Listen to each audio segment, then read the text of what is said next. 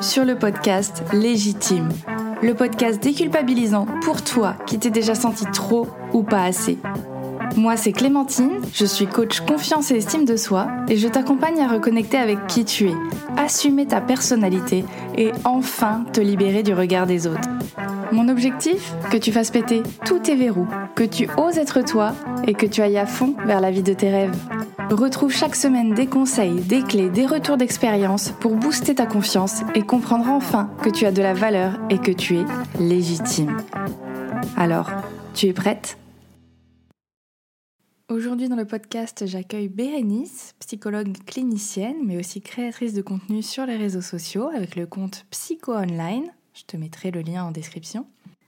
Bérénice, elle est spécialisée en thérapie comportementale et cognitive, donc plutôt les TCC, et elle s'occupe de la prise en charge des troubles anxieux. Donc voilà, anxiété, stress, phobie sociale, des trucs sympas quoi. Et si je l'ai invitée aujourd'hui dans le podcast, c'est justement pour parler de ces sujets-là, mais de façon assez légère, avec de l'humour, toujours dans la bonne humeur, et te donner des conseils pour gérer justement ses troubles anxieux, son stress, etc. Donc je te laisse tout de suite avec l'épisode et évidemment, je t'invite à t'abonner si c'est pas déjà fait. Ok, alors bah, bienvenue euh, Bérénice. Donc aujourd'hui, je suis ravie de, t'accueillir pour qu'on parle d'un sujet qui est quand même assez euh, connu. En tout cas, on commence de plus en plus à en parler, donc qui est, qui est l'anxiété. Mais avant de commencer, j'avais envie de te poser une petite question euh, pour briser la glace, pour faire connaissance avec toi. Est-ce que tu pourrais me dire, voilà, une anecdote, une petite chose originale sur toi là pour te présenter Voilà, un petit truc fun? Eh bien, écoute, salut, merci de m'accueillir. Euh, bah, écoute, moi, une anecdote, que je dirais que euh, j'adore les Pokémon, j'adore jouer aux jeux vidéo, je suis très pop culture, j'adore ça. Trop bien. Bah, du coup, euh, si tu adores les Pokémon, j'imagine que tu as joué à Pokémon bleu ou rouge, hein, peu importe, dans ton enfance. Mhm. Quel a été ton choix? Parce que c'est déterminant pour la suite de cet épisode. Je peux pas le dire. Je, peux pas le dire. J'ai peur de froisser les auditeurs. Je ne dirai rien en la, sans la présence de mon avocat. je comprends, je comprends. Bon, très bien. T'en tiendra pas rigueur. C'est voilà. J'ai choisi rouge. Voilà. Oh punaise. Rouge. C'est des rouges et quel Pokémon? Ouais. Là, je peux pas. C'est trop. C'est beaucoup trop. Ça, ça, part trop loin. Très bien. Bon, j'essaierai d'obtenir l'information euh, en off. Vous inquiétez pas, les gars. Je, je suis sur le coup. Bon, sinon, merci beaucoup pour cette réponse. Euh, revenons à nos moutons, du coup, sur l'anxiété. Du coup, anxiété, trouble anxieux. Ma première question, en fait, c'est est-ce que tu pourrais nous définir un peu tout ça? Parce que c'est vrai que c'est, on en entend parler, ça commence à se développer, on commence à voir un petit peu ben, qu'est-ce que c'est de l'anxiété, mais honnêtement, pour moi, ça reste un peu flou et peut-être que pour les personnes qui nous écoutent aussi. Et en fait, mm. des fois, je me dis, c'est quoi la différence avec le stress, par exemple? Donc, Comment je reconnais si c'est de l'anxiété, du stress Comment euh, Dis-moi tout. Alors, euh, c'est une très bonne question et c'est rigolo parce que moi, c'est quelque chose que je rappelle souvent aux gens. Euh, alors, au niveau des, concepts, tu vas en avoir trois. tu vas avoir l'anxiété, comme tu l'as dit, tu vas avoir le stress et tu vas avoir aussi l'angoisse. La panique aussi, mais on verra ça un, peu plus tard. En fait, l'anxiété, c'est une émotion. C'est-à-dire que c'est une, émotion, une émotion pardon, qui va découler de la peur. Et en fait, du coup, c'est une émotion que tu vas ressentir en, souvent en anticipation de quelque chose qui pourrait mal se passer. Ok. La différence entre l'anxiété et la peur, c'est que la peur, c'est quelque chose qui arrive au moment où un événement est présent. L'anxiété, c'est quelque chose qui va arriver avant. Ok. Ouais. Donc voilà, c'est toutes les deux des émotions. C'est juste qu'il y en a une qui se met en place euh, au niveau du moment de l'événement et l'anxiété va se mettre en place un peu avant. Tu peux avoir aussi de l'anxiété euh, sur le moment même, mais souvent en fait c'est confondu avec de la peur. En fait, on est sur de la peur à un niveau qui sera pas très intense. Souvent les gens confondent. Ok. Donc du coup ça c'est pour la différence entre anxiété et peur. La différence avec le stress, c'est que le stress en fait c'est une réaction physiologique. Le stress, c'est ce que c'est des la physiologie en fait, c'est des, des, hormones que tu vas sécréter quand tu vas avoir justement ces émotions là d'anxiété et de peur. D'accord. Ok. Donc, tu vois, les gens disent souvent je suis stressée, c'est un abus de langage. En fait, euh, ils devraient dire je suis anxieux. Bon, après, on va pas refaire le monde, c'est pas grave, les gens comprennent quand on dit euh, je, suis, je suis stressée. Mais en soi, effectivement, le stress, c'est tout ce que tu vas sécréter, le, euh, le cortisol, etc., etc. Voilà, ça, c'est le stress. Donc, du coup, c'est la réaction physiologique qui va accompagner l'anxiété ou la peur. Et en fait, tu vas avoir besoin de stress parce que du coup, c'est ce qui va te permettre de t'adapter. En fait, si tu as peur ou si tu es anxieux, ton cerveau va considérer que potentiellement il y a un danger ou quelque chose qui se passe mal et il va du coup se mettre en, route pour faire face à ce danger-là. Et du coup, ben, toute cette mise en route, donc tes muscles qui vont se, gonfler, tes poumons qui vont euh, s'élargir, ton cœur qui va battre un petit peu plus vite, toutes ces choses-là pour faire face justement euh, au danger euh, que tu as identifié, bah, c'est grâce au stress que ça va se mettre en place. Ok, ouais, c'est marrant parce que j'en parlais justement dans mon épisode sur les émotions, que voilà, la peur c'était vraiment cette réaction au danger ou à l'inconnu, en tout cas quelque chose où vite faut que je réagisse en fait, il faut qu'il se passe quelque chose. Donc le stress en fait c'est cet événement qui fait que, enfin, ce qui se passe physiologiquement pour que, allez on y va, là il faut faire quelque chose, il faut agir quoi. Exactement. Ok. L'angoisse, L'angoisse, du coup, c'est euh, une sorte d'anxiété, mais en fait, c'est la différence, c'est que euh, l'angoisse, c'est quelque chose qui va se manifester et qui n'aura pas d'objet, tu vois. Alors, il n'y a pas consensus hein, au niveau de la littérature scientifique, on est vraiment plutôt sur des choses qui vont être de l'ordre de, la philosophie. Euh, tu vois, en fait, au niveau scientifique, on n'a jamais fait de différence, on n'a jamais réussi à prouver qu'il y avait une différence entre l'anxiété et l'angoisse. Après, au, niveau philosophique, tu es au niveau de manière générale un peu humaniste, on s'accorde à dire que l'anxiété, ça va être euh, une, appréhension qui va se manifester par rapport à une situation bien définie, à un événement bien défini, alors que l'angoisse, c'est quelque chose qui, va être, qui n'aura pas d'objet, en fait. Ok, ça marche. Donc voilà, on est plutôt là-dessus, mais voilà, c'est rien, il n'y a rien de scientifique là-dedans. Au niveau scientifique, il n'y a aucune différence, aucune étude n'a jamais réussi à prouver qu'il y avait une différence entre les deux. Encore une fois, c'est plutôt une manière de définir ce que tu vas ressentir. Tu as des gens qui vont dire, voilà, je fais... Euh, de l'anxiété, tu as des gens qui vont dire je suis angoissé, etc. etc. Tu vois, c'est pareil, entre attaque de panique et crise d'angoisse, techniquement, scientifiquement, il n'y a aucune différence. D'accord. Pareil, là, on n'a jamais, au niveau des études, euh, même encore maintenant, euh, j'ai regardé là euh, la semaine dernière, je crois, aucune étude n'a jamais montré qu'il y avait une réelle différence entre une crise d'angoisse et une attaque de panique. au sens scientifique du terme, c'est la même chose. C'est juste que du coup, les gens vont, et ils ont raison, hein, définir ce qu'ils ressentent d'une manière ou d'une autre. Et il y en a qui vont faire des différences. Donc voilà. Et du coup, la panique, en fait, c'est de l'anxiété ou de la peur plus, plus, plus. Tu vois, c'est-à-dire qu'en fait, euh, euh, c'est un moment où ton anxiété, ta peur vont atteindre un pic à un certain niveau. Et là, à ce moment-là, du coup, tu vas avoir des, des sensations physiologiques, bah, comme ce qu'on a dans les crises d'angoisse ou dans les attaques de panique, qui vont être assez importantes. Et là, du coup, on commence à parler de panique. Ok, ça marche. Donc, pour résumer, la peur, c'est par exemple je vais parler en public. Là, je vais commencer ma conférence. J'ai, enfin, et encore non. J'ai peur parce que je sais pas, mon micro marche pas. Donc là, j'ai du stress qui se dégage parce que justement, qu'est-ce que je vais faire? Donc là, je commence à le sentir dans mon corps, les mains moites peut-être, etc. Et donc j'ai peur de euh, foirer ma conférence parce que le micro ne marche pas. Euh, l'anxiété, ça serait ben, peut-être en amont, donc euh, deux trois jours avant, Ouais, non, mais en fait, je vais pas me présenter à ma conférence parce qu'en fait, je vais jamais y arriver, c'est sûr, ça va foirer, euh, mon micro va pas marcher, euh, voilà. L'angoisse, bon, bah, du coup, ça pourrait être la même chose ou alors ça pourrait juste être une. bah, justement, voilà, c'est peut-être ma façon d'interpréter. Euh, un stress, une peur de se dire. Enfin, juste, je ressens une peur, mais je sais pas exactement par mmh rapport à quoi voilà, j'ai cette peur par rapport à cette conférence peut-être, mais, mais j'arrive pas à déterminer le pourquoi du comment, euh, qu'est-ce qui me fait vraiment peur, etc. Ok, et euh, bon, bah la panique, euh, là, je pense que panique à bord, je, je quitte, je quitte la scène, je pars en courant, je... J'ai du mal à respirer, voilà, exactement, c'est, je me tape la crise en bois du siècle, euh, voilà, Nickel, ok, parfait. Je, je préfère euh, voilà, récapituler pour voir si c'est clair pour moi et si c'est clair derrière euh, pour les gens. Ok, bah, trop bien. Et du coup, l'anxiété, comment ça se, ça se représente, comment ça se manifeste? Bon, il y a ce stress, qui, enfin, ce truc mmh physiologique, mais est-ce qu'il y a d'autres signes? Comment je peux savoir en fait si, si je suis anxieuse ou si quelqu'un est anxieux? Je sais pas comment. Est-ce qu'il y a des signes en fait? Alors, tu, peux avoir des signes, tu peux ne pas en avoir. Il y a des gens qui sont très doués pour cacher leur anxiété. Euh, après, tu, peux en, tu, peux en voir quand même. Parfois, euh, tu vas avoir les mains qui tremblent. Parfois, tu vas avoir les mains moites, comme tu l'as dit. Tu vas avoir un peu de mal à respirer. Euh, tu sais, la, boule dans la gorge, la, sensation d'oppression dans la poitrine, etc. Donc, toutes ces choses-là, ça doit te faire penser un petit peu à, à quelque chose d'émotionnel. Alors après, tu peux avoir ces sensations-là pour d'autres émotions, mais dans l'anxiété, c'est aussi ça.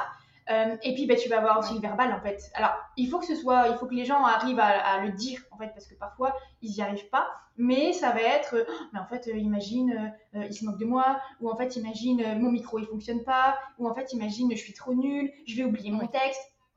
Tu vois, tu, vas avoir du coup des, verbalisations, donc qu'on va appeler des inquiétudes, tout bêtement, qui vont venir aussi manifester le fait que toi, tu es anxieux.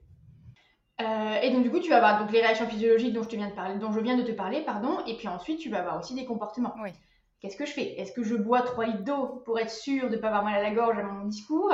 Est-ce que je prends un, anxiolytique avant d'aller euh, d'aller euh, faire mon discours Est-ce que je fais de la respiration? Est-ce que j'essaie de faire de la relaxation? Tu vas avoir aussi ces choses-là. Parfois, tu vas avoir des gens aussi qui vont faire les 400 pas. Tu vois, moi, je sais que j'avais un patient euh, qui, euh, quand il devait faire un discours, euh, ben voilà, faisait les 400 pas dans chaque pièce, il marchait, marchait, marchait, marchait, à tel point que du coup, il avait déjà tendance à transpirer en étant anxieux, c'était encore pire. Donc ça venait rajouter de l'anxiété. Enfin, tu vois. Et donc en fait, tu vas avoir des comportements comme ça. Les gens qui vont se ronger les ongles, les gens qui vont s'arracher les cheveux. Tu vois, tu vas avoir des comportements comme ça qui peuvent aussi venir manifester une anxiété. Mais encore une fois, il faut que ce, ça, il faut que ce soit observable. Comme je te l'ai dit, tu as des gens qui sont très forts pour cacher ce qu'ils ressentent. Voilà, ça va être poker face, ils vont rien dire, mais pour ces gens-là, tu ne le sauras jamais. Après, pour les autres, bah, du coup, tu vas avoir les pensées, les émotions, les sensations physiologiques et les comportements qui peuvent venir manifester une anxiété. D'accord, ok, oui, donc ça, c'est ça, c'est ces petits,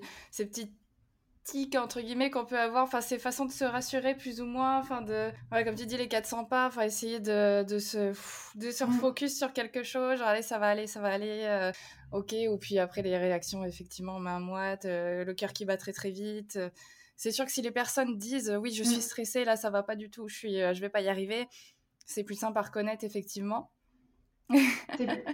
mais et du coup, tu parlais de troubles anxieux généralisés. Enfin, je sais que c'est aussi ta spécialité. C'est quoi la, c'est quoi en fait un mmh. trouble anxieux généralisé? Est-ce que ça veut dire que c'est, ça touche tous les événements de ta vie? Est-ce que, enfin, alors, ouais, tu y es presque, tu es presque. En fait, le, l'anxiété, c'est quelque chose qui va se manifester par événement ou par domaine, tu vois? Euh, par exemple, dans la phobie sociale, tu vas avoir peur que d'une catégorie de situations, donc d'un domaine de situation, qui vont être les situations sociales. Faire un discours, manger en public, participer à une réunion, etc. Ça va être des situations qui sont différentes, mais qui, qui appartiennent à une même catégorie euh, de situations. Et en fait, dans le trouble anxieux généralisé, ben en fait, ça va toucher deux domaines de ta vie ou plus. D'accord. Et en fait, tu vois, au niveau des domaines de vie, on considère que tu as le domaine professionnel, le domaine relationnel, le domaine familial, le domaine personnel. Bref, tu as plusieurs domaines. Et en fait, euh, par exemple, tu vas avoir euh, pour, euh, je sais pas, l'agoraphobie, bah, du coup, ça va être effectivement la peur de se retrouver dans des lieux dans lesquels on ne pourrait pas sortir s'il devait y avoir quelque chose qui se passait mal. Et ben en fait, tu, pareil, tu vois, c'est bien fixé par rapport à une situation avec des pensées. Le trouble anxieux généralisé, ça va se baser sur tout. Donc tu vas avoir des gens qui vont avoir peur et qui vont avoir des inquiétudes par rapport au domaine perso, par rapport au domaine pro, par rapport, euh, je sais pas, euh, euh, à l'écologie. Tu vois, tu, vas avoir plein plein de domaines et du coup, c'est des gens qui vont s'inquiéter pour tout et rien tout le temps, en fait. et du coup, c'est quelque chose qui est, alors, à la fois problématique, mais en même temps pas très handicapant parce qu'en fait, parfois, tu as des gens qui vont s'inquiéter et ça va être normal. Tu vois, j'avais lu des études euh, où, par exemple, chez les mamans, c'est très, très, c'est très valorisé socialement de s'inquiéter pour ses enfants. Et du coup, tu as énormément de mamans qui ont un trouble anxieux généralisé et qui ne le savent pas. Et qui, du coup, en, développe du coup malheureusement les, euh, les problématiques qui suivent parce qu'en fait, tu vois tout à l'heure, je te disais, il y a le stress que tu vas euh, sécréter avec le cortisol, etc. C'est pas des choses que tu es censé sécréter tout le temps. En fait, au bout d'un moment, quand tu le sécrètes tout le temps, ça va avoir un impact sur tes intestins, sur ton cœur, sur ton foie, etc. etc. Euh, et en fait, bah, ça peut poser problème si jamais c'est quelque chose qui est chronique. Et en fait, au niveau du trouble anxieux généralisé, tu as certaines personnes qui le font toute leur vie sans savoir ce que c'est, mais qui du coup vont sécréter du cortisol et les autres hormones euh, liées au stress, je ne sais plus euh, ce que c'est. Euh, et du coup, ça va, ça va avoir un impact sur, sur leur situation. Et par exemple, tu vois, au niveau du trouble anxieux généralisé, tu as énormément de personnes qui ont des douleurs musculaires. Parce qu'ils sont toujours tendus à force de s'inquiéter. Et donc, ils vont avoir bah, des courbatures, ils vont avoir des lumbagos, ils vont avoir des sciatiques qui vont être bloqués, etc., ah etc. Euh, et euh, enfin le nerf sciatique qui va être bloqué, pardon. Et donc du coup, bah voilà, ça va être compliqué. Euh, et, du coup, c'est ça en fait le trouble anxieux généralisé. C'est des gens qui vont s'inquiéter pour tout, tout le temps et qui du coup vont aussi être beaucoup dans le contrôle. Et ça, c'est quelque chose qu'il ne faut pas oublier, c'est que le contrôle euh, chez les personnes qui ont un tag, c'est quelque chose qui est extrêmement courant. Tu vois, par exemple, si tu pars en vacances, il faut partir à 9h pour éviter les bouchons, parce que s'il y a des bouchons, ça va être la catastrophe, on va arriver en retard. Et si on arrive en retard, bah, du coup, ce sera fermé. Et si c'est fermé, bah, qu'est-ce qu'on va faire, etc. Et tu vois, et en fait, dans la tête de quelqu'un qui a un tag, c'est toujours comme ça. C'est toujours dans l'anticipation, toujours dans l'appréhension. Euh, voilà, ils vont, euh, euh, ils vont, ils détestent tout ce qui est imprévu. Les personnes qui ont un tag détestent le, en fait, détestent l'incertitude. Et c'est quelque chose qui est, c'est un concept qui est très, très marqué chez les patients qui ont un tag. C'est l'intolérance à l'incertitude. C'est-à-dire qu'en fait, si quelque chose ne se passe pas comme prévu, c'est la fin du monde. Ouais, c'est ça. C'est en gros, punaise, panique à bord, c'est la catastrophe, comment on va faire Ça, j'avais pas envisagé, c'est pas possible. Et est-ce qu'ils se reprochent du coup? Est-ce qu'ils peuvent culpabiliser de ne pas avoir réussi à contrôler quelque chose? Ouais, ils peuvent se, ils peuvent se, culpabiliser. du coup, souvent, tu as une estime de soi qui est terrible. et, et, du coup aussi, parfois, ça va poser problème avec l'entourage parce que du coup, ce sont des gens qui, pardon, mais peuvent parfois être un petit peu agaçants et lourd parce que bah, du coup, tu ne peux rien. Il n'y a pas de place à l'imprévu. En fait. Et du coup, euh, moi, je sais que régulièrement, j'ai des patients qui viennent me voir parce que mon conjoint, ma conjointe n'en peut plus. Ouais. D'accord, oui. Eux, ça les dérange pas parce que eux, ça les rassure de fonctionner comme ça et d'être dans le contrôle. Donc, même si c'est compliqué, même s'ils savent qu'il y a un problème, ils sont rassurés. Et en fait, c'est toujours mieux que d'être anxieux. Le problème, c'est que le conjoint, la conjointe, qui euh, n'a pas le droit. J'avais euh, une patiente comme ça, s'il décidait de partir à 9h, si son conjoint avait envie d'aller aux toilettes, il n'avait pas le droit d'aller aux toilettes. Ah oui, ouais, c'est vraiment. Euh, Parce que ça allait retarder le truc. Euh, et du coup, en fait, elle, ça l'angoissait, mais euh, de ouf. Et finalement, bah, en fait, ça posait problème parce que bah, son mari, moi, quand elle est venue me voir, elle m'a dit, mais en fait, mon mari, il a de demander divorce. Ouais. Parce qu'il n'en pouvait plus. Parce qu'ils avaient, voilà, ils n'avaient pas le droit. S'ils avaient décidé de partir à 15h, il fallait partir à 15h. Parce que sinon, il y allait avoir des bouchons. Et s'il y avait des bouchons, bah, ils allaient rentrer tard. Et puis, si elle commence à faire à manger à 19h10 au lieu de 19h, bah, du coup, les enfants allaient aller se coucher à 20h10 euh, au lieu de 20h. Et là, ce serait la fin du monde parce que sinon, ils vont, ils vont, euh, ils vont euh, mal dormir. Et puis, s'ils dorment mal, bah, du coup, ils vont pas être efficaces à l'école. Et puis, s'ils sont pas efficaces à l'école, ils auront jamais leur bac. Et puis, s'ils ont jamais leur bac. Et tu vois, et moi, cette patiente-là, elle me faisait des scénarios catastrophes comme ça, où quand on allait au bout, euh, elle allait penser carrément ces enfants, ils allaient mourir sous un pont. Ah oui, elle allait au-delà d'elle-même, enfin ça allait très très loin. Ah oui. Ouais, et c'est très très courant. Alors ils en ont pas souvent conscience, mais en tout cas moi c'est ce que je fais pour qu'ils prennent conscience justement que leurs inquiétudes, elles sont un petit peu, euh, un peu euh, exagérées entre guillemets. Euh, parce qu'effectivement, moi, cette patiente-là, elle s'en était pas, elle s'en était pas rendue compte. Mais voilà, moi, une fois, elle m'avait dit, mais en fait, si je commence à faire à manger à 19h10 au lieu de 19h, mes enfants, ils vont pas être efficaces à l'école. Et puis, bah, s'ils sont pas efficaces à l'école, bah, qu'est-ce qui va se passer? Et du coup, dans ces moments-là, moi, je leur demandais, je leur disais, ok, qu'est-ce qui va se passer? Et elle me dit, ben voilà, euh, euh, ils vont avoir des mauvaises notes, on va pas réussir à les faire se rattraper. Et en fait, au fur et à mesure, elle me disait que du coup, ces enfants allaient rater l'école, n'allaient pas avoir leur bac, n'auraient pas d'emploi euh, qui leur fait plaisir et qui les épanouit, feront une dépression et vont se suicider. Ah, c'est sympa, ça, ça donne envie, effectivement, ouais. bah ouais, et tu vois, et du coup, ces gens-là, ils sont hyper stressés tout le temps, et c'était comme ça pour tout, ma patiente. Alors, là, c'était un cas assez, assez sévère, hein, mais de manière générale, même sans aller dans, des, dans ces extrêmes-là, euh, ils ont toujours des scénarios catastrophes qui se déroulent dans leur tête, tu vois. Et parfois, ils vont vraiment pas aimer parce que du coup, l'incertitude, c'est une émotion, enfin, c'est un concept, c'est quelque chose qui va te faire ressentir euh, du stress justement parce que tu vas devoir t'adapter. Et ces gens-là, ils ont beaucoup de mal à s'adapter. Alors, la thérapie, ça peut leur apprendre à s'adapter, mais du coup, c'est un peu compliqué aussi à ce niveau-là parce qu'en fait, dans la vie, tout est imprévu, mm. tu vois, tout est incertain. Il y a très peu de choses que tu contrôles de A à Z et eux, ils passent énormément de temps à essayer de tout contrôler, ce qui les fatigue, ce qui les rend encore plus anxieux et finalement ce qui génère d'autres problèmes qui viennent générer derrière d'autres inquiétudes. Et là, on est sur un beau cercle vicieux au niveau du tag. Ouais, effectivement, ouais, parce que c'est ça, comme tu dis, il y a des choses qui sont totalement incontrôlables et qui, euh, enfin, ne serait-ce que la météo, en fait, tu peux pas, enfin, c'est toujours un exemple un peu bateau, mais en fait, c'est l'exemple parfait. Je veux dire, tu ne contrôles pas la météo, donc si tu avais prévu une activité à l'extérieur, ça va être effectivement d'être capable de se dire bon, ok, euh, effectivement, je vais peut-être pas y aller. Et encore, ça dépend. Tu vois, moi, je vais courir sous la pluie, donc finalement, euh, je m'adapte euh, comme je peux. Mais c'est vrai, c'est de se dire bah, est-ce que je peux pas aller courir en salle peut-être plutôt ou voilà, pour continuer l'activité que j'avais prévue, mais sans subir en fait la pluie. Mmh mais du coup, ma question, je ne sais pas si tu vas pouvoir répondre, mais comment faire accepter justement, ou essayer de faire accepter que l'imprévu, enfin l'incertitude, comment, comment faire accepter ça? Alors moi, je les expose. Ouais. Bah, moi, je les expose. Moi, je suis un monstre en thérapie. je fais quasiment que des expositions. et du coup, on va commencer par des, des, choses toutes bêtes. Tu vois, par exemple, je vais leur dire, bah voilà, euh, vous allez aller dans un restaurant que vous ne connaissez pas. Et vous allez choisir un plat que vous n'avez jamais pris. Voilà. Pour créer un peu d'incertitude, tu vois. Et c'est des trucs un peu ludiques. Et souvent, ils sont là, ils me disent, oh, mais ça c'est facile. Je leur dis, non, mais faites-le. Faites-le, on en reparle. Euh, et la plupart du temps, ils reviennent et ils me disent, non, mais en fait, c'était terrible, j'ai pas su quoi faire. Euh, j'ai passé 20 minutes devant la carte, le serveur, il est venu trois fois. et, et, et, du coup, ce genre de choses, voilà, je vais leur dire, bah, par exemple, si vous avez l'habitude de manger à la même place à table, bah, vous allez manger à une autre place.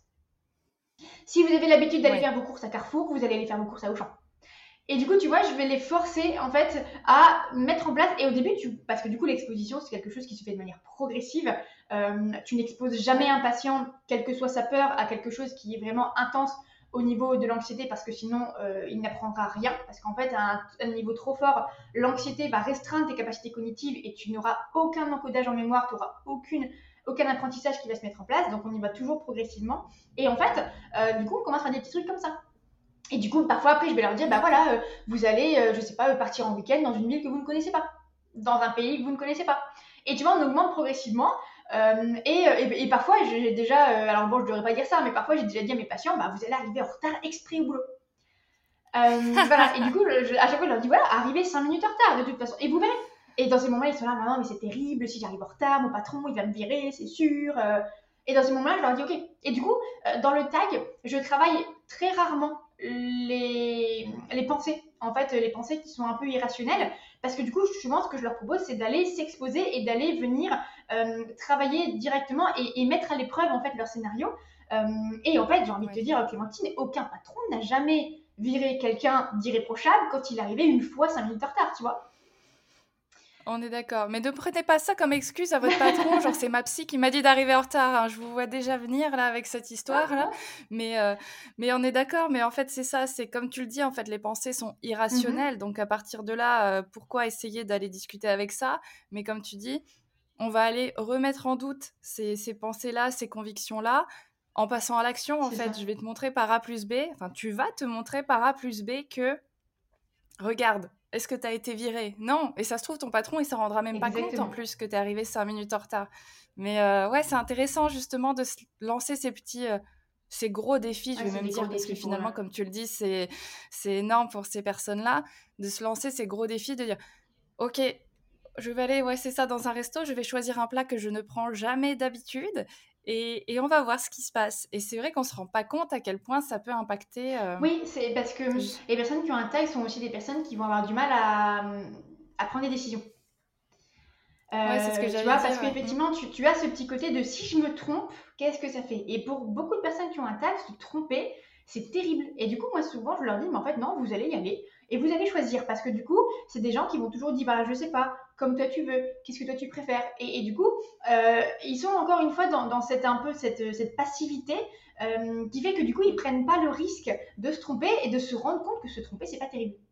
et tu vois, par exemple, moi, du coup, ce genre de choses que j'adore faire, c'est je vais leur dire, bah, vous allez aller commander sur Internet. Et vous allez commander des vêtements sur Internet. Et puis, ben, vous allez voir un petit peu. Et souvent, ils sont là, genre, mais si je me trompe, si c'est pas la bonne taille, qu'est-ce qui se passe? Dans ce moment-là, on va chercher en fait. Et tu vois, au niveau cognitif, je préfère faire ça. Je préfère aller euh, travailler sur, ok, si vous vous trompez, qu'est-ce qui se passe? Ok, est-ce que mm. il va se passer ça? Est-ce qu'il va se passer ça? Est-ce qu'il va se passer ça? Et du coup, souvent, euh, je fais des raisonnements aussi par l'absurde. Tu vois, je leur dis, voilà, si vous vous trompez de taille, votre maison, est-ce qu'elle va exploser? Et du coup, ils sont là, genre, bah non. Et ils disent, ok, alors qu'est-ce qui pourrait se passer de grave? Et souvent, ils sont là, genre, bah rien. Du coup, ok, qu'est-ce qui pourrait se passer de pas grave? Bah, ok, vous avez perdu 40 euros. Voilà, parce que vous avez acheté euh, deux chemises, qu'elles ne sont pas la bonne taille, vous avez perdu 40 euros. Maintenant, il s'est passé ça, vous êtes devant le fait accompli, qu'est-ce que vous pouvez faire pour, entre guillemets, euh, rattraper le coup? Et du coup, on va chercher des solutions ensemble. Et du coup, on va plutôt être là-dedans. Au niveau des, tags, on va plutôt être dans la recherche de solutions si jamais quelque chose se passe mal. Euh, et du coup, on va chercher, ok, par exemple, bah, sur les deux chemises qu'on a commandées qui ne sont pas la bonne taille, bah, on peut les renvoyer. Tu vois, moi souvent, je leur dis, bah, si vous vous trompez, vous renvoyez. Hein. Il y, a, plein de sites maintenant qui font des, trucs gratuits, des retours gratuits. Vous renvoyez ou vous revendez sur Vinted ou euh, bah, vous, vous en ferez un cadeau, etc., etc. Et du coup, parfois, en fait, c'est quelque chose qui est très intéressant aussi, c'est du coup de les forcer à être dans une, démarche de, résolution de problèmes. Tu vois Parce que du coup, parfois, ils ont l'impression que s'il y a un problème, c'est la fin du monde, ils ne sauront pas gérer. Et du coup, ce qui va être intéressant, ça va être aussi de leur redonner confiance dans leur capacité à faire face à une situation en leur disant, mais en fait, vous avez, vous avez euh, les capacités, vous, vous allez réussir à gérer tout ça, il faut juste que euh, vous puissiez les mettre en place. Et du coup, au début, je les accompagne beaucoup là-dedans. Et du coup, je leur demande souvent de me faire des journaux d'auto-observation. Euh, de manière générale, je travaille beaucoup avec ça pour que du coup, on puisse aussi renoter, revoir un petit peu ce qui s'est passé dans les semaines entre les deux séances. Et du coup, je leur demande, ok, bah voilà, il se passe ça, qu'est-ce qui va, qu'est-ce qui va se passer? Si votre collègue, il vous dit, ah, mais t'es arrivé en retard ce matin, voilà, qu'est-ce qui va se passer etc., etc. Et du coup, tu, vais travailler avec eux sur euh, la recherche de solutions si jamais ils sont face à quelque chose qu'ils n'avaient pas prévu. Ouais, ouais, ouais, bah je pense que enfin c'est pareil ce qu'on fait un petit peu en coaching en fait, c'est ça, mmh. c'est on va c'est toi qui vas trouver tes solutions. Donc effectivement, on accompagne parce que bah, des fois les gens sont bloqués comme tu dis euh, je vais pas y arriver, qu'est-ce que je vais faire, ça va être la panique. Donc non, voilà comme tu dis en fait, step by step, s'il se passe ça, qu'est-ce que tu pourrais faire? Qu'est-ce que tu peux faire avec tes chemises trop grandes? Donc ouais, c'est ça en fait, trouver ces solutions, voir tout le panel de possibilités qui est possible et se dire bon bah OK, en fait, j'ai plein de possibilités et comme tu dis derrière, ça va booster la confiance en soi, parce qu'ils vont se rendre compte qu'ils sont capables finalement de gérer. Ça améliorera leur estime d'eux-mêmes, parce que là aussi, je pense que s'il y a cette indécision, euh, se dire si je me mmh. trompe, c'est la catastrophe, je pense que ça a aussi un rapport avec le fait que euh, ça va, je vais perdre en valeur si je me trompe, on va se rendre compte que je suis quelqu'un de, mauvais, de nul ou ce que vous voulez. Hein. choisissez mmh l'adjectif qui vous convient. Mais euh, Ouais, ouais, ouais, je pense que enfin, c'est top de, d'entendre ça, c'est top de voir comment on peut déjà travailler là-dessus. Parce que même si on n'a pas tous des troubles anxieux généralisés, je pense que on a tous des petites anxiétés et peut-être renforcer sur certains domaines. Donc ça peut déjà être une, une solution. Euh, est-ce que tu aurais d'autres astuces pour l'anxiété Alors peut-être pas voilà aussi poussées, mais les gens qui se sentent un petit peu anxieux et euh, mmh. qui, bah, qui se sentent peut-être bloqués quand même de temps en temps, euh, qui, qui se sentent gênés par cette anxiété. Est-ce qu'il y a des petits, euh, des petits tips, des petits conseils pour euh, gérer ça? Ouais. alors moi, ce que je conseille beaucoup, ça va être du coup, dans un premier temps, des techniques de relaxation. Tu as plein de techniques de relaxation qui existent. tu as le contrôle respiratoire tu vois, respiration ventrale, cohérence cardiaque, euh, respiration en carré, ce genre de choses. C'est des, petites choses qui vont t'aider vraiment au niveau comportemental et qui vont t'aider à gérer les symptômes en fait que tu vas ressentir. Après, euh, si c'est quelque chose qui est ponctuel, et là on va faire la différence entre l'anxiété euh, saine, entre guillemets, et l'anxiété pathologique, c'est que si tu as une anxiété pathologique qui se manifeste tout le temps pour des mauvaises raisons, entre guillemets, bah, en fait, les techniques de relaxation, elles vont t'aider sur le moment même, mais ça n'empêchera pas que ton anxiété revienne plus tard. Donc en fait, si tu as une anxiété qui est vraiment très compliquée, qui t'empêche de vivre ou qui te, te, te, mine le moral ou ce genre de choses, là, ce qui peut être intéressant, c'est d'aller consulter. Si tu as de l'anxiété saine, normale, euh, parce que je sais pas, euh, demain tu passes un examen hyper important pour toi et que bah, t'es pas bien, bah là, du coup, les techniques de relaxation, ça va être super. Tu vois? Parce que bah, tu es stressé, en même temps, tu passes un examen important demain, c'est normal. que tu sois stressé. Le, stress va aussi te permettre d'adapter, de, de, d'utiliser tes ressources en fait euh, pour que justement tu puisses être au max. Parce qu'en fait au niveau de l'efficacité tu vas avoir une courbe. Et en fait euh, si tu n'as pas suffisamment de stress ben en fait euh, ça marche pas. Parce que du coup tu seras pas suffisamment impliqué. Si tu as trop de stress ça marchera pas parce que du coup tu seras pas suffisamment impliqué parce que tu devras d'abord gérer ton stress. En fait il faut que tu aies une, une une comment dire une quantité de stress qui va être qui va être suffisante. Donc pas trop, pas trop peu. Euh, et en fait, ça, ça va être important. Et donc, du coup, bah, dans ces moments-là, les, techniques de relaxation, c'est intéressant. Là, je te parlais de la relaxation, de la respiration ventrale. Tu as la relaxation musculaire aussi. ça s'appelle la, relaxation musculaire de Jacobson. Euh, et du coup, c'est quelque chose qui est hyper intéressant. Ça se base sur des exercices de contraction, décontraction de tes muscles. Et en fait, c'est quelque chose qui est super intéressant et que tu peux mettre en place dans plein de situations différentes. D'accord, bah, c'est intéressant. Bah, écoutez, je vous mettrai les, les infos en description, hein, que vous puissiez aller voir un petit peu tout ça, euh, à quoi ça ressemble et comment ça se passe.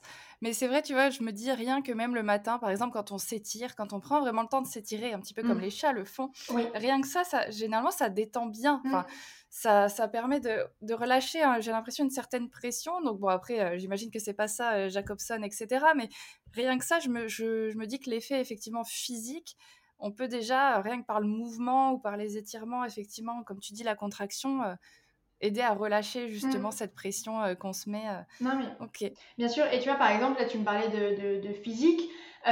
L'activité physique, c'est aussi quelque chose qui est hyper important. Tu vois, par exemple, moi, ça me fait énormément de bien d'aller marcher. Quand je suis stressée, que je vois que j'avance plus sur mon travail, etc., je vais marcher. Et souvent, on parle d'activité physique et les gens confondent avec activité sportive. Euh, Tout le monde n'a pas le temps de faire du sport, tout le monde n'a pas envie de faire du sport, c'est ok. Euh, par contre, du coup, l'activité physique, donc juste aller marcher, aller promener le chien, euh, etc., etc., c'est quelque chose qui va faire énormément de bien. Et tu vois, c'est quelque chose que tu peux mettre aussi en place de manière préventive. C'est-à-dire que, par exemple, moi, c'est ce que je conseille souvent à mes patients. S'ils n'ont pas le temps d'aller marcher un quart d'heure quand ils rentrent du boulot, bah en fait, s'ils vont au travail en voiture, ils se garent un peu plus loin, ils finissent à pied. S'ils vont au travail Oui. en transport en commun, bah, ils s'arrêtent un ou deux arrêts avant l'arrêt normalement auquel ils s'arrêtent et ils finissent à pied. Et tu vois, en fait, ça te permet de perdre un peu moins de temps et de mettre en place dans ton quotidien des, petites, euh, des petits moments où tu vas aller marcher. Et en fait, marcher, c'est quelque chose qui fait énormément de bien et qui aide énormément au niveau de, euh, de la gestion des émotions. Pas que de l'anxiété, hein, au niveau des émotions. Et tu vois, par exemple, moi j'avais des patients aussi qui avaient euh, deux heures de pause le midi et qui du coup bah, voilà, passaient euh, quasiment une heure à scroller sur les réseaux, sur TikTok, etc. Alors moi j'ai rien contre ça, hein, je suis la première à scroller sur les réseaux et sur TikTok pendant deux heures le midi. Hein. Euh, mais On est d'accord. Voilà, on est d'accord. Mais euh, parfois, du coup, ça peut être intéressant de dire, ok, bah en fait, non, là, je vais pas scroller, ou je vais scroller qu'une demi-heure, et l'autre demi-heure, je vais aller marcher, ou tu peux très bien scroller en marchant, hein. Euh, Oui, aussi. ça, ça marche aussi. Et, et en fait, bah, du coup, le, le- le fait d'utiliser justement ce temps-là euh, pour pouvoir aller marcher, c'est pas du temps que tu vas perdre avec ta famille le soir, bah, du coup, c'est quelque chose qui peut être intéressant. Tu vois? Mm. Et tout, bête aussi, aller, juste aller prendre l'air aussi. Tu vois, par exemple, tu as beaucoup de gens qui restent dans le bureau pour les pauses. Mais en fait, même si c'est Ouais. que 5 minutes, si tu sors 5 minutes le matin, 5 minutes à ta pause du midi, 5 minutes le soir, ça te fait 15 minutes à l'air libre par jour. Euh, ça fait aussi du bien, tu vois, de changer d'air, euh, d'aller, de bouger, etc., etc. Le mouvement, en fait, c'est quelque chose, comme tu l'as dit, qui fait énormément de bien euh, au niveau de ta santé mentale. Ouais, ouais, mais c'est ça, parce que c'est vrai que moi, je, voilà, je parle toujours de course à pied, parce qu'évidemment, je cours, donc j'en parle Mm. beaucoup, et, euh, et, et que oui, ça me permet de me vider la tête, justement, et de, pff, de relâcher la pression, et, et j'ai quand même des pensées qui me viennent, hein, mais c'est des pensées quand même plus claires, ou des choses assez précises, finalement, et, et pas toutes ces pensées intrusives qu'on peut avoir qui viennent euh, te, te gâcher un petit peu le- l'existence, mais c'est vrai que la marche, rien qu'aller marcher, effectivement... euh, ça te procure le même effet, t'as pas besoin de transpirer à grosses gouttes, du coup, euh, Ouais, voilà, si t'aimes pas aller courir, si t'as pas envie d'être essoufflé, parce que c'est ça aussi avec la course, hein, c'est que ouais c'est que t'es voilà, essoufflé, quand tu euh, commences, euh, si t'es essoufflé, t'en as marre, t'es en train de te mettre dans un, un mood dégueulasse parce que euh, tu te dis que euh, qu'est-ce que je fous là avec mes baskets, quoi. Donc là, ça. fait que 2 km, j'avais dit que je devais en faire 10, je vais jamais y arriver. voilà, c'est ça. Donc la marche, c'est très bien. hein, c'est voilà, commençons par le commencement. Mm. C'est très très bien. Si vous voulez effectivement euh, vous vider l'esprit, marcher ou danser dans votre salon euh, comme Oui. ça, euh, n'importe comment, on s'en fiche. Moi, je danse beaucoup. C'est ce que je disais à une amie l'autre jour. Moi, je danse beaucoup parce que c'est ça qui me permet de comprendre mes émotions, les, les accepter et les, et les exprimer en fait d'une manière qui va être saine pour moi. C'est vraiment sain pour moi parce que euh, au moins je les exprime et euh, c'est pas euh, voilà euh, à l'extrême si je puis dire. Donc euh, c'est ça, voilà, c'est pas obligatoire d'être une activité sportive comme tu dis, c'est bien de le préciser, Mm. juste une activité physique. Physique, ouais. Donc ok, trop trop bien. Mm. Euh, je voulais te demander pour les personnes qui, parce que je sais qu'il y en a beaucoup, qui euh, osent pas aller voir justement euh, un psy, une psy, parce que, alors, soit euh, le psy, ça marche pas sur moi, Ouais. ou parce que, euh, ou parce que euh, non, mais c'est pas si grave. euh, ou voilà, j'ai un peu d'anxiété, mais c'est pas si grave. Le psy, il a autre chose à faire que de m'écouter raconter mes histoires sur euh, ou même voilà sur une rupture ou sur mon, chat qui est décédé ou je me suis cassé un ongle et ça me rend triste mais il a autre chose à faire que de mmh. m'écouter dire ça. Alors c'est des exemples un peu simples je dirais mais mais pour moi si ça apporte une souffrance en fait ça reste important. Mais du coup tu dirais quoi à ces gens-là qui qui osent pas parce qu'ils ont l'impression que en fait aller voir un psy il faut vraiment avoir un problème très très grave une catastrophe mondiale ou je ne sais pas? Euh, alors, ben, moi, à ces gens-là, je leur répondrais que, euh, bon, déjà, il n'y a pas de, souffrance qui est moins légitime qu'une autre. Euh, que dès lors qu'il y a souffrance, que dès lors qu'il y a envie d'aller voir un psy, c'est important de le faire. Surtout quand il y a un début de trouble. Tu vois, moi, par exemple, on en avait déjà parlé. moi, par exemple, j'ai plein de patients qui viennent me voir quand ils sont vraiment au bord du précipice au niveau de l'anxiété. alors, notamment au niveau des TOC, parce que j'ai aussi beaucoup de patients qui ont des TOC. Euh, moi, j'ai parfois des patients qui viennent me voir, euh, ils ont des TOC, ça fait deux ans, tu vois. Euh, et ils me disent tous, ben, en fait, je suis pas allée au début parce que je considérais que c'était pas si grave. Et en fait, moi, pour avoir déjà pris en charge des patients qui avaient des TOC depuis 2-3 mois, en 6-8 mois, c'était réglé. Alors que si on est sur des patients qui ont des TOC depuis 2-3 ans, ben, en fait, on est plutôt sur des thérapies qui vont durer un an, deux ans, voire même quasiment même plusieurs années en fait. Et, du coup, euh, si à la limite ça peut aider certaines personnes, euh, la, thérapie durera nettement moins longtemps et ce sera beaucoup plus facile pour vous de euh, réussir, de guérir entre guillemets et d'être pris en charge. Et même pour le psy, ce sera plus simple. de, de, vous prendre en charge si ça fait que 2-3 mois ou si vos symptômes ils sont pas très intenses euh, plutôt que d'attendre vraiment. Parce que du coup, en fait, il y a aussi ça, c'est que du coup, leur souffrance, elle augmente aussi. Et en fait, euh, bah, parfois, c'est difficile parce que si tu commences avec un trouble anxieux et qu'au bout d'un moment, ton trouble anxieux prend tellement de place que tu finis par avoir une dépression en plus, parce que du coup, tes symptômes te minent le moral et t'ont tellement miné le moral que finalement, tu as développé une dépression, bah, en fait, euh, tu vois, genre, en tout cas, moi, à titre personnel, je préfère largement avoir une anxiété sociale, par exemple, qui est légère à prendre en charge, plutôt qu'une anxiété sévère avec une dépression modérée en plus, tu vois. Parce que beaucoup plus la galère. et tu as aussi des patients, tu vois, qui, euh, qui souffrent aussi beaucoup plus en fait. Euh, et ça va avoir un impact beaucoup plus important dans sa vie, etc. Donc voilà, moi je, moi je dirais en fait, il n'y a pas de souffrance qui est plus importante qu'une autre. Si, euh, si vous avez envie d'aller voir un psy parce que bah, vous, vous, êtes, vous vous êtes fait larguer ou juste que vous vous êtes séparés en fait et que bah, c'est un moment qui est difficile pour tout le monde et que vous avez besoin d'un soutien professionnel parce que euh, j'ai une patiente qui m'en a parlé aussi une fois qui, m'a dit en fait euh, ça me fait plus de bien de vous parler à vous parce qu'en fait euh, j'ai aucun souci à vous charger émotionnellement alors qu'en fait ma famille mes amis j'ai pas envie de les charger autant Ouais, tu vois je vois. Mm. et du coup, en fait, ça, c'est parfaitement légitime. Et tu vois, par exemple, cette patiente-là, elle me dit, en fait, j'ai pas de gros problèmes dans ma vie, j'ai juste besoin de décharger. Et ça me fait du bien de décharger. Et elle me dit, je sais que si j'avais pas cette, euh, là je la vois une fois par mois, si j'avais pas cette heure-là une fois par mois avec vous, euh, elle me dit en fait euh, ma, santé mentale elle serait, elle serait vachement plus dans, dans, les chaussettes en fait. Et, et du coup, ben, voilà, c'est T'as pas besoin d'avoir un gros trou pour aller chez le psy, comme parfois tu vas aller chez ton médecin parce que tu as un rhume, ben, en fait ça arrive et tu as le droit. Et ben, du coup, pour le psy, tu as aussi le droit. Et en fait, tu ne vas pas prendre la place de quelqu'un qui souffre plus que toi, et ça je l'entends beaucoup aussi, euh, ah tu ne prends la place de personne. En fait, tu prends ta place et ta place, elle est à toi. Et si tu as envie de la prendre, tu la prends. Et, et tu vois, j'ai envie de te dire, oui, peut-être que moi, parfois, euh, j'ai euh, un patient que j'ai eu. bah, en fait, j'aurais pu avoir un patient avec une, qui, à, qui il était arrivé quelque chose de plus grave, entre guillemets. Parce que moi, j'aime pas du tout hiérarchiser la souffrance et, la gravité des choses mm. qui nous arrivent. bah, tant pis. Tu vois, j'ai envie de te dire, c'est comme ça, en fait, tu prends ta place. Et s'il y a quelqu'un qui a euh, euh, subjectivement quelque chose que tu considères plus grave que toi, bah, il va avoir un autre psy. Bah c'est ça, c'est ce que j'allais dire. Euh, au pire, il n'y a pas qu'un psy sur Terre. Et si vraiment cette personne a besoin, parce que, comme tu dis, on va pas classifier les souffrances, mais voilà, si elle a vraiment besoin de voir quelqu'un, elle ira voir quelqu'un d'autre, en fait. Donc, il y a de la place pour tout le monde. C'est voilà, et comme tu dis, si tu as juste besoin d'aller décharger parce qu'en fait ouais, c'est pas il y a rien de terrible qui se passe dans ma vie mais quand même je suis chargée émotionnellement et que souvent c'est plus simple d'aller parler à des inconnus. Combien de fois j'ai fait la, la psy entre gros guillemets hein, en faisant mes covoiturages parce qu'en fait, parce qu'en fait, bah voilà, c'est simple, on se connaît pas, on bah discute et puis finalement, les problématiques, les petits soucis du quotidien, ça sort assez naturellement. Et du coup, bah, on est dans l'échange et il n'y a pas de cette peur du jugement. Et effectivement, bah, comme c'est pas du professionnel, ça fait moins peur de se confier. Mais finalement, un, psy est là pour ça. Un, psy est là pour euh, apporter son, son, épaule, son oreille attentive. Et euh, soit pour décharger, soit pour vous aider à trouver des solutions, du coup, hein, en fonction de la problématique. Mais euh, c'est accessible à tout le monde. Enfin, voilà, mmh moi, je suis allée voir une psychologue. J'ai pas mal de monde autour de moi qui le fait. Et, et pourtant, euh, voilà, mmh c'était pas. Moi aussi, bonne psy. Ben voilà, les psys vont voir des psys à un moment. Ben, bien sûr, mais les psys vont voir des psys, hein, clairement. Hein. mais parce qu'évidemment, enfin, on n'est pas, c'est pas les bisounours. Hein, dans tous les cas, on a tous des moments de, de moins bien et, et, des moments très très bien aussi.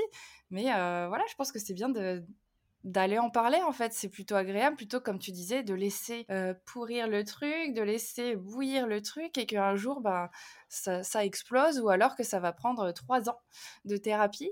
Donc euh, écoutez avec l'inflation moi je vous dis euh, c'est peut-être pas le moment de faire trois ans de thérapie parce que ça va vous faire un sacré budget. Donc pas le moment. voilà donc vraiment si vous sentez qu'il y a quelque chose qui va pas et que ça commence allez-y tout de suite, ça vous fera des économies pour plus tard. si euh, c'est un leitmotiv, euh, voilà, si c'est un leitmotiv pour vous l'argent, bah voilà, écoutez. mais non, mais mais en plus, on dit ça en rigolant, mais c'est important, effectivement. Moi, j'ai des, des, gens à qui je, j'ai, déjà dit, mais en fait, vous voyez, là, euh, vu votre état, on est au moins sur un an, un an et demi de thérapie. Euh, et, parfois, ils sont là, ils me disent, bah en fait, euh, voilà, j'aurais peut-être pu faire ça en moins longtemps. Et du coup, je leur dis, bah ouais. Vous, et du coup, même pour, pour, rire, et en même temps, c'est pas vraiment pour rire, tu vois. Souvent, je fais ça avec des patients avec qui je m'entends très bien et avec qui j'ai une bonne alliance. Hein, mais je leur dis, vous imaginez un petit peu tout l'argent que vous m'avez donné euh, alors qu'en fait, vous auriez pu m'en donner. D'ailleurs, je vous remercie pour les vacances en Grèce, c'était super. ah, moi, c'est plutôt pour les formations. Merci de me payer mes formations. Euh, parce que je prends pas beaucoup de vacances, j'avoue. Mais, euh, mais tu vois, effectivement, oui, moi souvent c'est ce que je leur dis. Et de manière générale, c'est important aussi parce que tu as des gens qui. Et tu as, des gens véritablement hein, qui te disent en fait, non, ça coûte trop cher, j'ai pas envie de payer. Donc, ça, c'est quelque chose que je comprends parfaitement. Hein. Mais du coup, qui finalement vont aller payer quand euh, six mois plus tard, un an plus tard, leur souffrance elle est beaucoup plus intense. Et du coup, ben, moi, dans ces moments-là, ben, moi, je vais leur dire vous allez beaucoup plus payer en attendant euh, que, que si vous y étiez allé directement. bah, à un moment donné, il faut dire les choses. Hein. C'est vrai que voilà, c'est par A plus B, c'est logique en fait. Si tu commences à prendre soin de toi maintenant, euh, psychologiquement, euh, physiquement, peu importe. En fait, plus tôt tu vas commencer et plus, plus vite ça sera réglé en fait, plutôt qu'effectivement de te laisser sombrer dans le mmh truc. Et là, ben ouais, ça faut prévoir son petit budget quoi. Bah, trop, trop bien. Bah, écoute, merci mmh pour ces petites réponses. Bah, euh, j'ai une dernière question. Je ne sais pas si euh, voilà, tu vas pouvoir nous dire euh, grand-chose là-dessus, mais comme le podcast s'appelle Légitime, mmh qu'est-ce que tu dirais à quelqu'un justement qui ne se sent pas légitime, ou qui a du mal à se sentir légitime alors, dans son travail, dans sa vie perso, enfin voilà, qui a un peu du mal à bah, se sentir à sa place, qui se sent trop, mmh. pas assez. Enfin voilà, est-ce que tu aurais un petit truc à nous dire là-dessus? Bah, écoute, euh, moi, moi, quand tu m'en as parlé, euh, la première chose qui m'est venue à l'esprit, c'est qu'en fait, euh, tout le monde a sa place, tout le monde est légitime. Et qu'en fait, rien que par le fait, alors en tout cas, c'est peut-être une vision un peu, un peu rose que j'ai par rapport à ça, mais, mais moi je considère que dès lors que tu es quelque part, tu as ta place, tu es légitime. Après, la question, c'est plus souvent le fait de se sentir légitime. Euh, et souvent, dans ces moments-là, c'est quelque chose qui n'a rien à voir avec les compétences. Tu as plein de gens qui ne se sentent pas légitimes, qui savent qu'ils ont les compétences. Euh, d'ailleurs, les gens qui se sentent le plus légitimes sont souvent ceux qui ne le sont pas ou qui sont les moins compétents. Il y a des études là-dessus. Hein. Euh, donc voilà, moi je pense que ce qui peut être intéressant, c'est aussi euh, de se demander, ok, qu'est-ce qui en moi vient me faire croire que je ne suis pas légitime? Et en fait, souvent, c'est plutôt au niveau de ses ressentis, de ce qu'on a vécu et de l'estime de soi qu'il faut travailler par rapport à ça. Et la plupart du temps, il faut dire que c'est pas du tout un problème de compétence et que si vous cherchez le niveau de, vos compétences, euh, c'est foutu parce qu'en fait, vos compétences, elles seront toujours améliorables. Euh, alors que votre estime de vous, elle peut rester là malgré les compétences qui vont fluctuer. C'est ça, on est d'accord. C'est euh, si c'est une question, si c'est juste une question de compétences, bah c'est bien, ça sera facile à acquérir. Hein. Euh, il y a des choses à faire, des formations, des choses à mettre en place. au moins, ça sera réglé. Mais effectivement, voilà, on touche toujours à l'estime de soi. Hein. Effectivement, je ne me sens pas légitime parce que bah voilà, j'ai vécu des choses, on m'a dit des choses. je voyais justement une vidéo par rapport à, à l'école et ce qu'on pouvait noter sur les bulletins scolaires qui parfois vient vraiment saquer ton, ton, estime de toi. et j'ai eu des retours là-dessus qui sont quand même assez effrayants. mais j'en ferai un autre épisode, donc on en parlera dans un autre épisode. Mais clairement, voilà, le souci de légitimité, c'est de l'estime de soi. Donc, si jamais il y a quelque chose qui bloque là-dedans, euh, vous pouvez me contacter évidemment, mais vous pouvez aussi contacter euh, une super psychologue euh, par rapport à vos troubles anxieux ou autres. Euh, j'en profite pour faire sa petite promo quand même, parce que merci Bérénice d'être venue. Et euh, elle vous propose des petits programmes qui sont à faire chez vous, en autonomie, tout seul, justement par rapport à l'anxiété et à la phobie sociale. Hein, c'est ça, si je dis pas de bêtises? Alors, tu as un programme sur la gestion du stress et de l'anxiété de manière globale. Euh, et ensuite, du coup, j'en fais des plus petits qui sont vraiment spécifiques pour chaque trouble. Donc, pour l'instant, j'ai celui sur le trouble anxieux généralisé, donc comme on en avait parlé. J'ai celui sur l'anxiété sociale et j'en ai un sur la dermatillomanie. Oui, donc ça, c'est le fait de se de striturer la, peau, enfin de striturer la peau, percer les boutons, etc., etc. Et j'en ai un qui sort bientôt, mais du coup, voilà, le thème est encore secret. Donc, j'en parlerai sur ah. Instagram euh, d'ici la semaine prochaine, je pense. Ok, parfait. Bah écoute, justement, de toute façon, l'épisode sort la semaine prochaine. Donc, euh, je vous mettrai toutes les infos en description. Euh, bah, de toute façon, euh, les contacts de Bérénice, si jamais vous avez des questions ou si jamais vous voulez prendre des rendez-vous ou ses mmh programmes, etc. Donc, je vous mets tous les contacts, toutes les infos, Jacobson, etc. Vous aurez tout dans la description. Super. Bérénice, merci beaucoup. Eh ben, C'était un, plaisir, un plaisir cette interview. Euh, on a bien rigolé, euh, comme quoi on peut rigoler même avec l'anxiété. Mmh. Et, euh, et super slogan ça. on peut rigoler avec l'anxiété. voilà, je pense que c'est parfait pour le mot de la fin. super, j'adore. Merci beaucoup et puis bah, à bientôt. voilà, peut-être pour d'autres. Merci à toi et à bientôt. L'épisode est donc terminé et j'espère qu'il t'aura plu. Je t'invite à le partager autour de toi aux personnes qui seraient anxieuses ou qui auraient une petite tendance à vouloir tout contrôler pour leur donner des astuces, un peu d'aide même, pour mieux comprendre ce qui se passe. Et sinon, bah, je te souhaite une très très bonne soirée, journée, matinée et je te dis à la semaine prochaine pour un prochain épisode.